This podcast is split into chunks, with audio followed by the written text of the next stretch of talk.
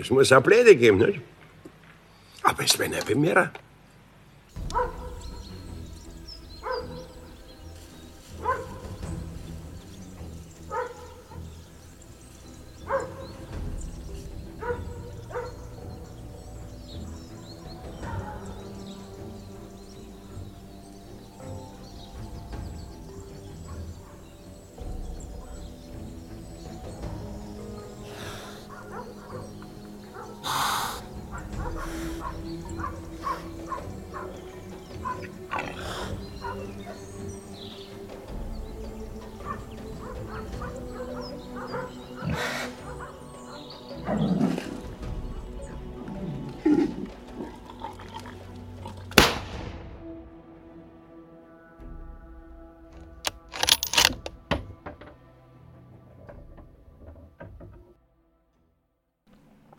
Ey, Leute.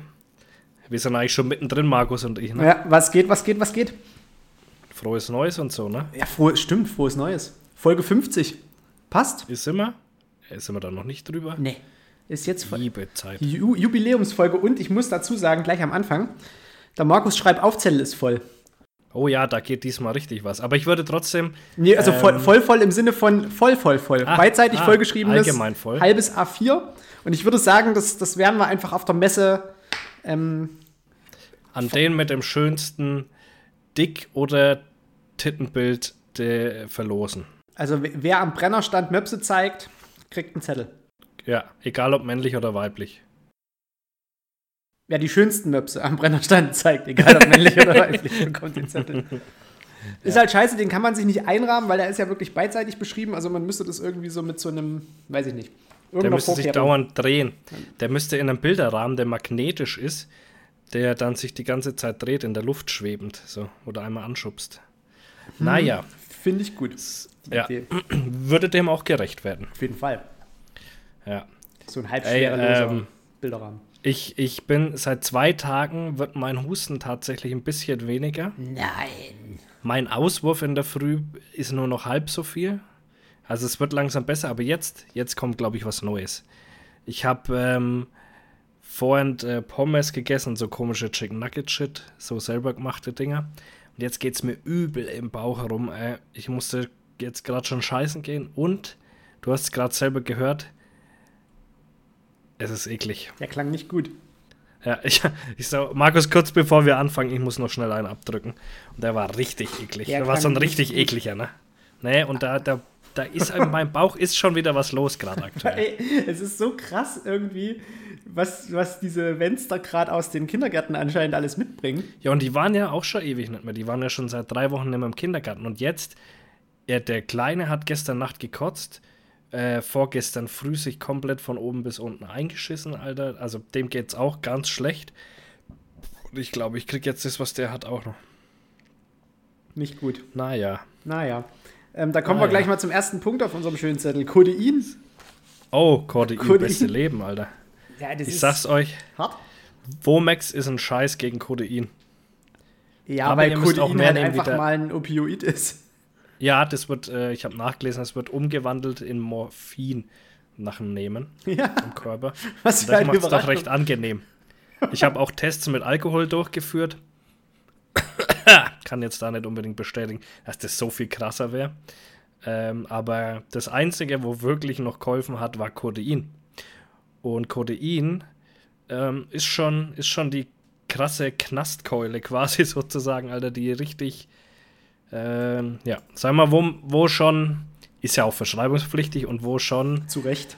bisschen was geht, ja, muss ich sagen.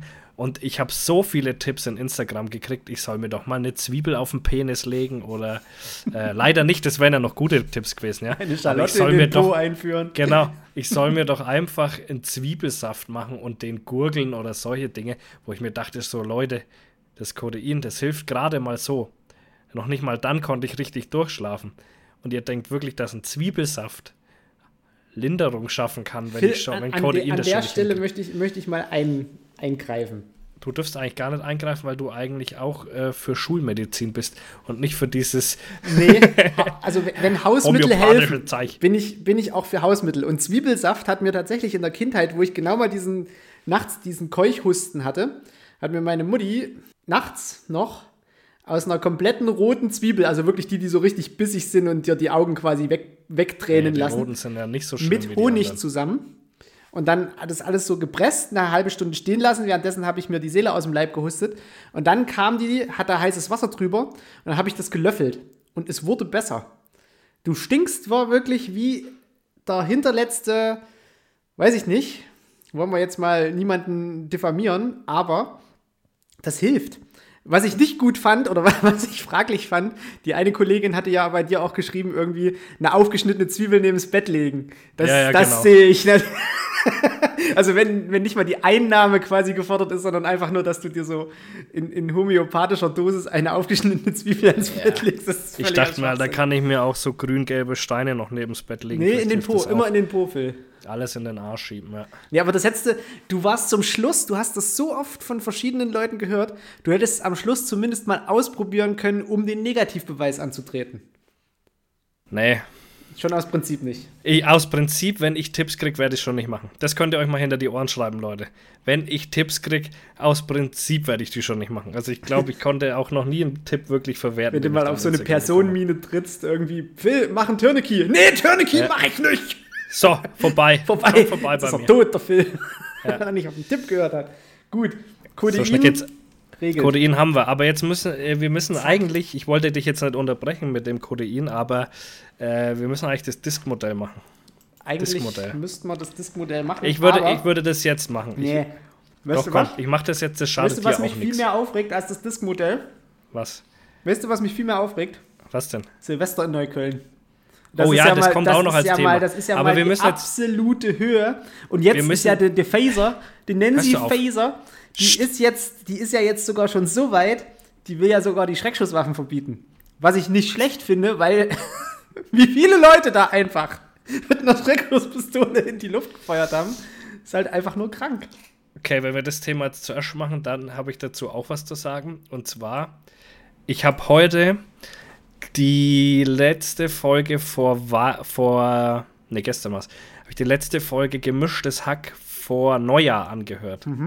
Und lustig, das sagt Felix Lobrecht, halt ironisch, also wenn ihr mich sucht, ich stehe am Balkon mit meiner Schreckschuss und mache ein bisschen Silvester. und jetzt, wenn man weiß, dass er ja in Berlin wohnt, Vor allem auch noch in der Ecke, glaube ich. ja, ja, macht das Ganze noch viel lustiger. Aber äh, im Großen und Ganzen betrachtet muss ich sagen, Alter, die, die, also ich habe mir da viel drüber angeguckt und wenn ich mir dies, das Szenario so anschaue, ist es wie auf einer Demo. Wie auf einer ganz krassen Demo in Frankreich, Alter, wo alles Mögliche angezündet wird, Straßenblockaden angezündet werden und so weiter. So sah die, das Szenario aus. Und jetzt muss man sich vorstellen, es gab gar kein negativ, negatives Lagebild, sondern es war einfach nur Silvester.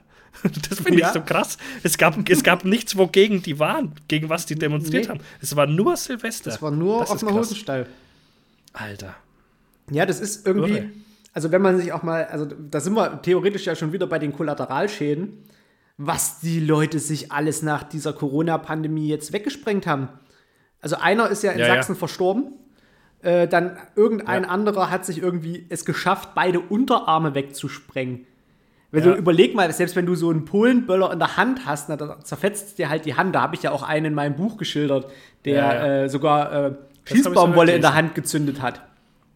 Ja. Und dass dir beide Unterarme wegfliegen, dass da kein Chirurg mehr was machen kann, das ist doch übel. Was, was hat denn der gezündet? Ja, Also mir, auf jeden Fall. das sind ja. Kriegsverletzungen.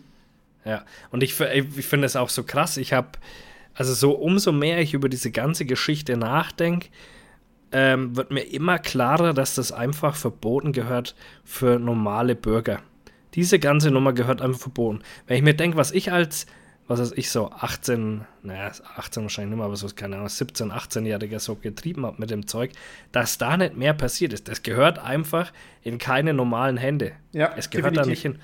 Das ist mal Fakt und jetzt sieht man es auch noch, noch ein bisschen krasser und ähm, die, die China hat, ist irgendwie auf die, kennst du 24 Tim oder so heißt er, glaube ich?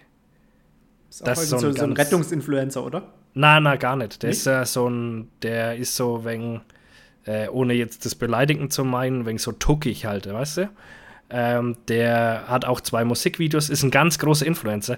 Der hat auch zwei Musikvideos oder drei mittlerweile schon gedreht und äh, ist halt, äh, ist auch, ist auch bi und zeigt es halt so tuckig halt, ne? Ein bisschen so. Ja, was und, nu? Äh, naja, nee, von seinem Art halt, ne? Er hat, ähm, wie er spricht und so Also weiter. er ist so ein bisschen halt in die Drag-Richtung oder, oder, oder. ja, oder? so kann man es gut Okay. sagen, genau, ja, genau. Aber ähm, genau, so kann man es gut sagen. Und der, ähm, äh, ganz anderes Thema, da war der bei Leroy auf der Couch und hat sich halt über so sein Leben bla bla unterhalten. Und dann sagte der Leroy so, du hast hier so eine Narbe und so weiter. Und dann fängt er so an zu erzählen, wo er diese Narbe her hat.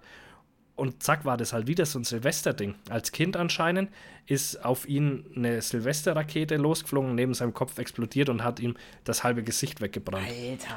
Und, und da dachte ich halt, ah krass. Ich meine, das Interview war, war vor Silvester und so weiter. Es hatte gar nichts damit zu tun, Mhm. aber da dachte ich mir, guck doch mal. Also das, es passiert ja nur so Scheiß. Und was ist der Mehrwert von der ganzen Geschichte? Also man, Mehrwert man hast braucht es wirklich gar nicht. Mehrwert hast du absolut nicht. Man muss sich das ja auch immer so vorstellen, das sind ja, also das, was wir hier hören, das sind ja wirklich nur die großen Sachen. Also Ja. stirbt, sprengt sich die Unterarme weg, sprengt sich das Auge raus. Äh, Das sind ja wirklich nur die krassen Sachen. Diese ganzen kleinen notfallmäßigen Sachen, wo sich irgendwelche Leute Splitter in die Augen kriegen, weil sie neben der Fontäne standen oder reingeguckt Oder haben. mal verbrannt oder, oder sowas. verbrannt. wenig. Das, das kommt ja gar nicht mit in die Statistik. Das ist ja, schon so, ähm, dass man jetzt wirklich sagen muss, das, was wir hier hören, ist ja schon, ist ja schon der krasse Scheiß. Und alles das Kleinere, also mein Vater war zum Beispiel äh, zu Silvester auch schon mal in der Notaufnahme, weil einfach neben ihm jemand äh, so einen so einen Pfeifknaller äh, geworfen hat und dieser, der ist halt bei ihm am Auge vorbei und hat einen winzig kleinen Aschesplitter ins Auge geworfen. Und das kannst du ja auch nicht drin lassen. Also musst du da Ich halt in die mal- Notaufnahme und dir die Augen ausspülen lassen. Ich habe auch schon mal einen Kumpel mit so einem Pfeifer abgeschossen und der ist dem dann in die Kapuze dann da rein. Ja, wir haben uns, so also, wenn man, also wirklich, wenn man mal normal. ehrlich ist, als Kinder haben wir mit diesem ganzen Scheiß, und ich meine, wir wohnen nun wirklich beide nah an Tschechien. Äh, man weiß, was es da gibt und was halt auf der Straße liegt. Und wenn du dir halt dann irgendwie mal so einen, so einen tschechischen D-Böller oder so im Vergleich anguckst, da wurden bei uns im Dorf teilweise Telefonzellen komplett von innen heraus entglast. Das musst Ja, du dir ja. überlegen, was das eigentlich für ein Sicherheitsglas ist, was das für ein Raumvolumen ist. Und dann schafft es ein Böller von innen heraus eine Telefonzelle zu entglasen, ohne dass die Tür überhaupt aufgeht. Weil die Druckwelle Ja. so schnell ist, dass es einfach das, dass das Glas nachgibt. Und äh, einmal habe ich es erlebt, da hat es einer äh, auf die nasse Straße gestellt. Einfach so, einen- so einen größeren Böller, der war vielleicht so, was weiß ich, 10 cm lang, vom Durchmesser 2 cm mit Reibefläche. Das muss man sich auch mal überlegen. Das unsicherste, was überhaupt geht. Die tschechischen Böller sind alle mit Reibefläche zum großen Teil Ja, ja. und hat den angerissen, es glüht noch, er schmeißt den noch auf die nasse Straße, das Ding zerreißt es fünf Meter vor uns und unter unseren Füßen war die Straße trocken. Da hat es durch die verrückt. Druckwelle Weil so heiß ist, ja, und so heiß. die, die, das Wasser weggedrückt. Das, Ja, ist irre, das sind Kriegswaffen. Das ist so, als würde dir eine Handgranate vorm Gesicht explodieren, wenn du das überlegst. Ist so, und, und ich denke mir halt, und das gehört halt einfach grundsätzlich verboten, von mir aus, dass man, und weil es als Kind halt einfach schon schön war, ne, und deswegen sage ich, man kann ja solche Sachen äh, erlauben, von mir aus so kleine Fontänen und einfach nichts, was Sprengkraft hat, weißt du? meine? das, das, Sondern kann ich, das, so, ist, so das ist zum Fontänen, Beispiel meine Idee. Genau, alles, was ein wenig so sprudelt, ein wenig schön bunt ist, kann man sich immer noch verletzen, aber es kann nämlich so viel passieren. Ja. Und überall, wo Sprengkraft dahinter ist, das gehört aus dem Verkehr gezogen. Und jetzt müssen wir ja eigentlich mal auf das hauptsächliche Thema zu kommen, ist ja auch, dass diese Einsatzkräfte angegangen worden sind. Ja, das, das ist ja eigentlich der, die Oberfrechheit. Wenn ich, ich habe Videos angeschaut, also ich meine, das mit dem Feuerlöscher kennt wahrscheinlich mittlerweile jeder, was da auf den Rettungswagen geworfen wurde. Das war dieser ist ja Typ schon mit der. Kapuzenjacke, mit, diesem, Ja. mit dieser braunen Ja, wo Kapuzenjacke. vorher auch die ganze Bushalte zerlegt hat. Ja, vor allem sein Gesicht ist Ja. auf diesem Video, also da, da finde ich ja HD-Kameras tatsächlich mal geil. Das hat wahrscheinlich einer mit der GoPro aufgenommen oder so. Ich meine, nee, das war Dings, das war doch, habe ich dir doch geschickt, diese Red. Es gibt doch diese ähm, Typen, was da in Deutschland immer unterwegs sind, auch bei, bei Unfällen, Bränden und so weiter, wo halt über so Blaulichtreporter. Ja, aber woher wusste der denn, so dass einer es ausgerechnet da abgeht? Der hat den vorher doch stundenlang schon gefilmt, wie er diese Bushaltestelle zerlegt so. hat. Und dann war der da halt noch Ja, gestanden. weil die, diese Zusammenschnitte waren halt so ein bisschen amateurhaft auch, also das, was du mir geschickt hattest, weil da Ja, kamen teilweise die aus. Videos doppelt hintereinander. Ja, habe ich auch gesehen. Ja, ja, dreimal war das. Ja, oder dreimal sogar. Ja, ja. Ähm, ja, also dieser Typ ist auf diesem Video, also die sind ja alle wirklich relativ gut zu erkennen. Und ich meine, die Anwohner Ja. haben sich ja in diesem Video schon genau beschwert, wer das ist. Also weiß man ja, wer die Leute sind. Und ich glaube klar. auch, da, da wird es halt, die sind jetzt teilweise alle wieder aus der Haft entlassen, weil es halt erstmal keinen Fluchtgrund gibt. Aber ich glaube schon, dass es da für einige noch ordentlich äh, Konsequenzen auch gibt. Ja, man hat ja auch gesehen, wie die bewusst versucht haben, ähm, in Balkone reinzuschießen, ja. damit es brennt. Die haben ja wirklich bewusst versucht, Dinge zu zerstören. Und ich bin wirklich kein Nazi und nix, aber ich habe wirklich keinen mit blonden Haaren gesehen. Es waren alle so wie wir zwei mit dunklen Haaren. So, und wenn da halt nun mal 30, 40 Leute stehen mit Bauchtasche und dunklen Haaren. In Berlin. In Berlin, dann, dann kann man sich schon ausmalen, wo die ein bisschen herkommen.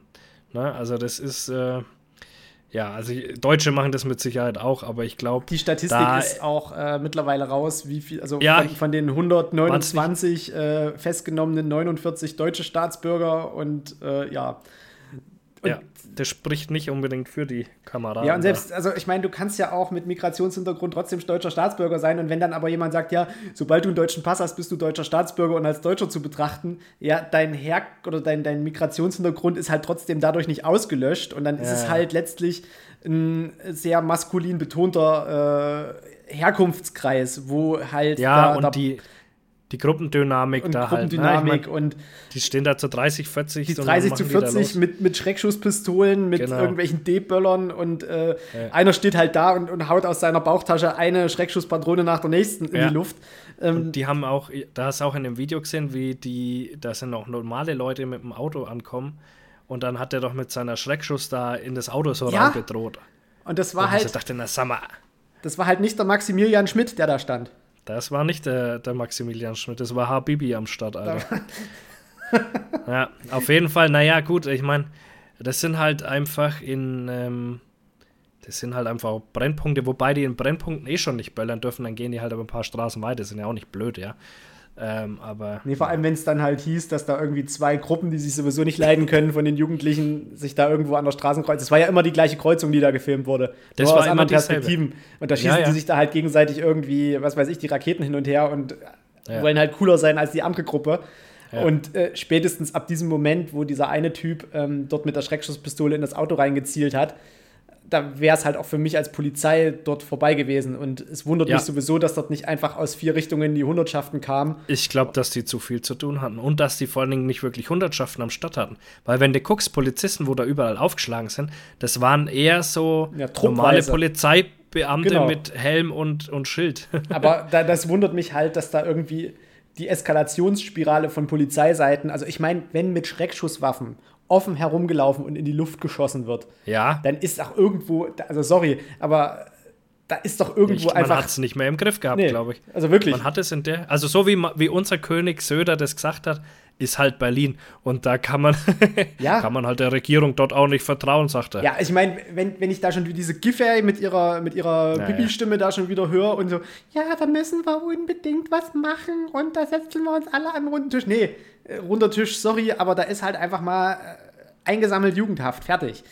So ist es. Und da könnte halt auch, und ich weiß auch nicht, anscheinend hat die Polizeigewerkschaft das Ganze ja irgendwo kommen sehen. Zumindest sagt es der Polizeigewerkschaftssprecher immer. Ja, das ist wahr. Das du musst aber bei, das, das ist immer so ein ganz wichtiger Punkt. Du musst immer schauen, welche Polizeigewerkschaft spricht denn. Da, ja, ja, sagen aber, also ich habe zwei verschiedene Sprecher gehört, die haben beide dasselbe gesagt. Okay. Und dann frage ich mich schon, warum war nicht mehr Polizei dort vor Ort? Also warum waren nicht tatsächlich Hundertschaften, wo du sagst, okay, Freunde, wenn das hier irgendwo eskaliert, schwupp rein.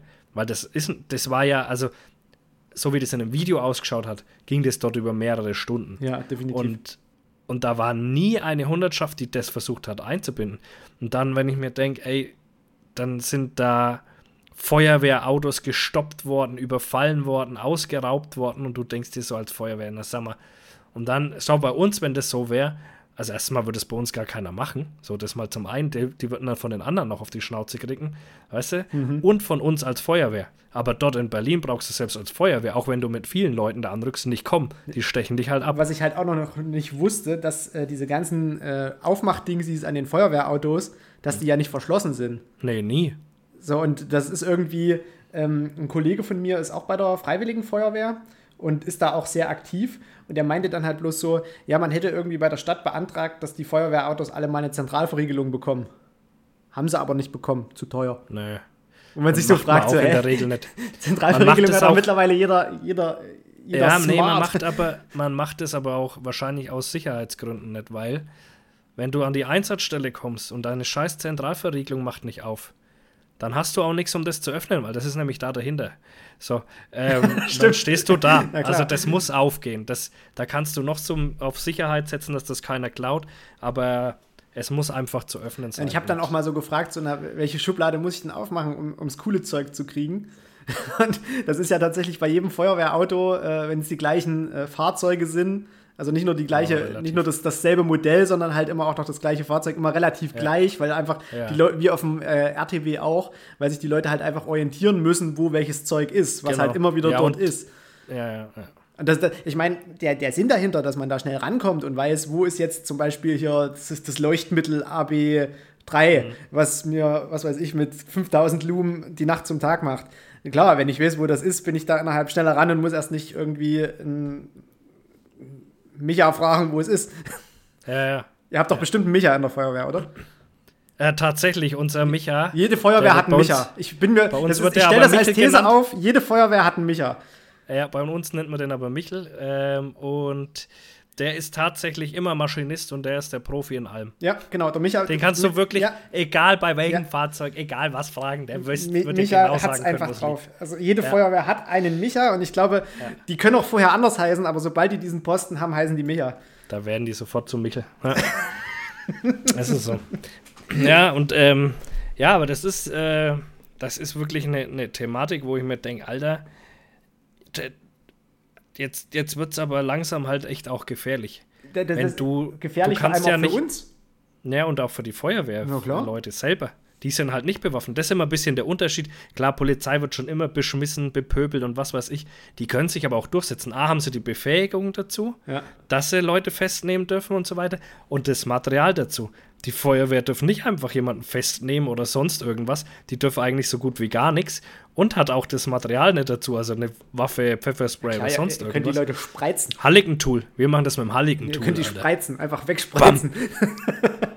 das Halligen-Tool, weißt du, was das ist? Nee. Das, dieses, das dieses lange Ding, womit man Türen aufmacht, Ach, das diesen, diesen Hebel ja. hat und den Haken und so weiter. Genau, wo, wo, es dieses, also wo es dieses eine Vorgehen gibt, wo man die Tür aufkriegt. Wo du dann erst so dieses ja. eine so reinhakst und dreimal reinschlägst und dann so irgendwie dich Genau. Ja. Und dann aufknipst. Genau. Ja, genau. Ja, Halligan-Tool ist alles. Das ist das ultimative Allround-Tool bei der Feuerwehr. Okay. Mit dem Halligan-Tool kannst du eigentlich alles machen. Das Wahrscheinlich auch einen Brand löschen. Vermutlich. Einfach so lange drauf, einfach draufschlagen. nee, ich finde es halt krass. Es gibt ja jetzt irgendwie auch schon wieder ein, äh, einen Regierungsentwurf, einen Gesetzesentwurf von, von der Phaser. Nennen sie Phaser.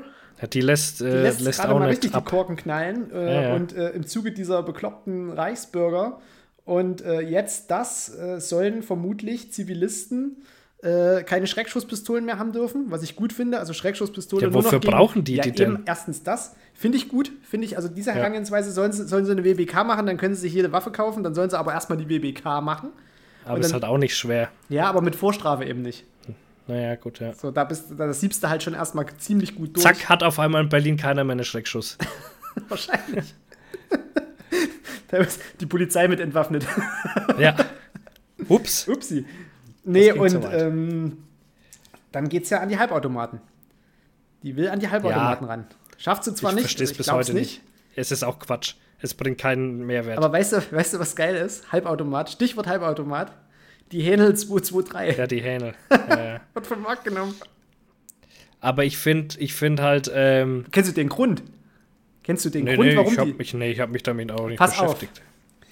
Der große Streit war ja eigentlich, Hähnel hatte den Zuschlag bei der Bundeswehr fürs neue Sturmgewehr bekommen, weil das G36 sollte ja ausgemustert werden. So weit reicht das zurück. Und Ach, da haben was? die einfach die Hähnel 223, also dieses Sturmgewehr, äh, dort angepriesen und haben gesagt, hier, das ist unser Sturmgewehr. Das fand Heckler, und da haben die gesagt, oh, so ein schönes Sturmgewehr. Und Heckler und Koch und Hähnel waren die letzten beiden Bewerber irgendwie noch.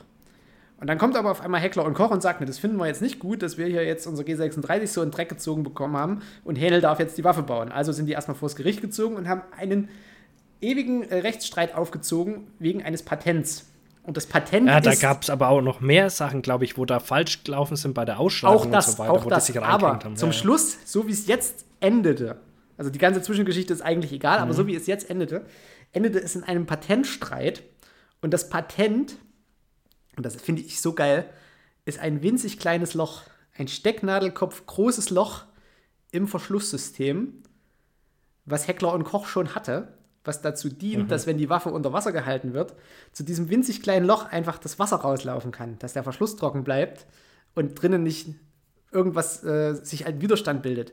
Und natürlich, ein Loch für irgendwas zum Abfließen, das ist eine Dachrinne, ein Abfluss. Überall gibt es Löcher, wo was abfließen kann. Aber an dieser Waffe ist es ein Patent. Mein Arschloch zum Beispiel. Auch wenn dann in einer Stunde deine Chicken Wings kommen. Oh Mann, ey.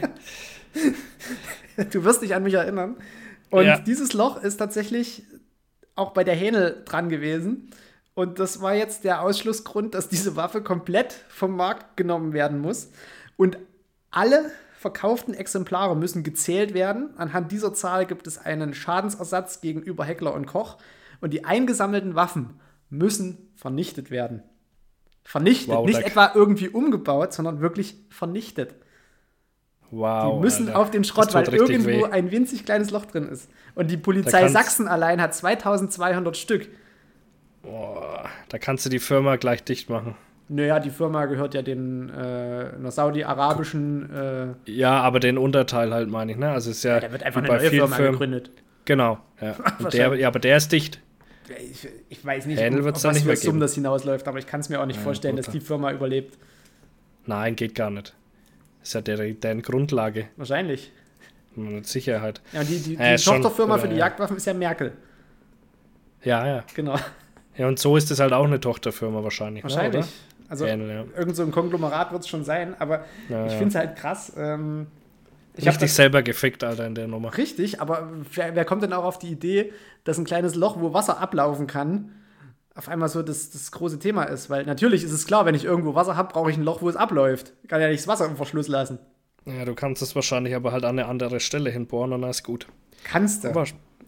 Wahrscheinlich ist halt dieselbe Stelle. Aber ich habe ja dem Yannick schon gesagt, sollen sie doch mal mit Brenner, sollen sie doch mal Brenner irgendwie als Modell vorschlagen.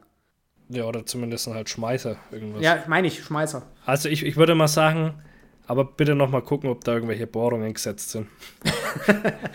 Könnte ungünstig werden. Kleiner, kleiner Tipp. Schön mit Gaffer irgendwie drüber geklebt. Kleiner Tipp von meiner Seite hier. So, jetzt aber, jetzt, jetzt kommt aber mal das Diskmodell. Du kannst Ich jetzt hier noch so lange rum, rumtüdeln. Also, nee, Aber ich werde dir nicht. das jetzt erklären, dass du das verstehst. Also, Schnauze jetzt, so, zuhören. Disk-Modell, ja? Also, das ähm, Disk steht ja für verschiedene Persönlichkeitstypen sozusagen. Ne? Also, das D steht für dominant, direkt und bestimmt quasi. Mhm. I steht für initiativ, optimistisch und aufgeschlossen. Das S steht für stetig, einfühlsam und kooperativ. Und G steht für gewissenhaft, bedacht und korrekt. Phil, wenn ich So. dich jetzt in der Kamera sehe, du guckst doch gerade nur, Ich- du liest das doch gerade irgendwo nur Ich ab. kann das doch nicht auswendig wissen. Ich weiß, was die bedeuten, aber die genauen Wortlaut kann ich natürlich nicht, äh, ohne das äh, abzulesen. Auf jeden Fall, das Disk-Modell ist einfach ein Persönlichkeitsmodell, wo du selber einen Test für dich machen kannst und auch deine Mitarbeiter sozusagen testen kannst. Ist das das Ähm, dann, warte mal, warte mal, warte mal, bevor Ja. wir jetzt weiterreden. Stelle deine Fragen ruhig. Ist das, ich dann, kann dir alles ist das beantworten. dann dieses Modell, wo dann diese ganzen aufgeweckten, äh, woken People immer diese vier Buchstaben in ihren Instagram-Profilen stehen haben? Dieses INFPSPN oder was, was da dann manchmal steht. Nee, die Buchstaben sind nur Disk. Okay. D-I-S-G. Weil das, das, das Und- andere, das beschreibt nämlich auch irgendwie so, das, da bin ich irgendwie ein I INFP oder irgendwie, irgendwie sowas, wenn man das durch das Ja, in, in dem Fall bist du ein D, so wie ich auch wahrscheinlich. Dussel. Also ich lese mal kurz. Depp. Richtiger Depp. Ich lese mal vor. Okay. D ist dominant, direkt und bestimmt. Der dominante Persönlichkeitsstil mag Herausforderungen und schnelle Ergebnisse. Die Person ist sehr selbstbewusst und entscheidungsfreudig. Sie liebt Freiheit und eigene Hm. Sehe ich Entscheidungshoheit. sehe ich mich. Prioritäten im Verhaltensstil. Ergebnisse, Ja. Herausforderung, Aktion. So, So, da sehe ich mich auch. Man ist aber immer auch ein bisschen eine Mischung aus allem und ganz gute Führungskräfte können sich selber in diesem Disk-Modell verschieben. Das heißt, sie können sich Chamäleons selber sozusagen. anpassen. Genau, sie können sich, Chameleons. können sich anpassen auf den Mitarbeiter. So, Mhm. weil jetzt, ähm, und du kannst so halt auch rausfinden, wenn du deine Mitarbeiter da einkategorisierst, Mhm. welche nicht miteinander können, welche gut miteinander können und so weiter. Deswegen können wir auch gut miteinander, Also in- weil in- wir haben dieselben Werte. Ja, kann, kann aber ein Depp gut mit einem Idioten? Nee, eben, Kann eben nicht. Kann nicht. Depp mit Also es Idiot ist auch kannst zum Beispiel- also was sich auf jeden Fall beißt, ne? Es gibt ja, wie gesagt, diesen gewissenhaft bedacht und korrekt Typ. Das sind so meistens die Controller. Depp, Idiot, Schwachkopf und Grottenolm. Disk. Ja, quasi. Nee. Jetzt macht das halt so lächerlich, das ist wichtig. Wenn man Menschen führen wichtig. muss, ist das sehr wichtig. Ich will aber niemanden führen, ich will alleine aber arbeiten. ich und ich will doch den Leuten, so, ich will doch den den Leuten auch mal was mitgeben. Na gut. Wir haben doch hier auch einen Bildungsauftrag Ja, von Funk Bildungsauftrag. bekommen und deswegen äh, mache ich das doch hier. Also pass auf, ne? Also diese G-Typen gewissenhaft quasi sind so Controller. Mhm. Die sind immer, die, die sind sehr, sehr genau bei allem. Die wollen Stabilität, die wollen ähm, am besten ja eben keine Veränderung, sind immer unsicher, Mhm. wenn was neu ist und so weiter. Das ist klassischer Controller. So, wenn du jetzt halt so einen mit, mit so einem In Initiativentypen zusammentust, so einem optimistischen, ähm, dann klappt das natürlich gar nicht, weil der ist schnell zu begeistern für alles Mögliche, äh, will auch immer tun und machen und, und, und, äh, und ist null faktenbasiert, kriegt aber auch keine PS auf die Straße. Also so der klassische Vertriebler. Dann Klasse, der in- klassische Vertriebler. der klassische Vertriebler sperrst du einen Raum mit zehn Leuten, der kommt mit elf Visitenkarten wieder raus. Sozusagen. genau, und dann hast du eben noch diesen, denn dann hast du den Typen, mit dem wir uns wahrscheinlich am schwierigsten tun, zumindest ist das aus meiner Erfahrung raus. Ähm, du hast eben diesen, diesen S-Typen, der stetig einfühlsam und kooperativ ist. So, und da lese ich mal vor und dann merkst du, dass das genau unser Feindbild vermutlich ist.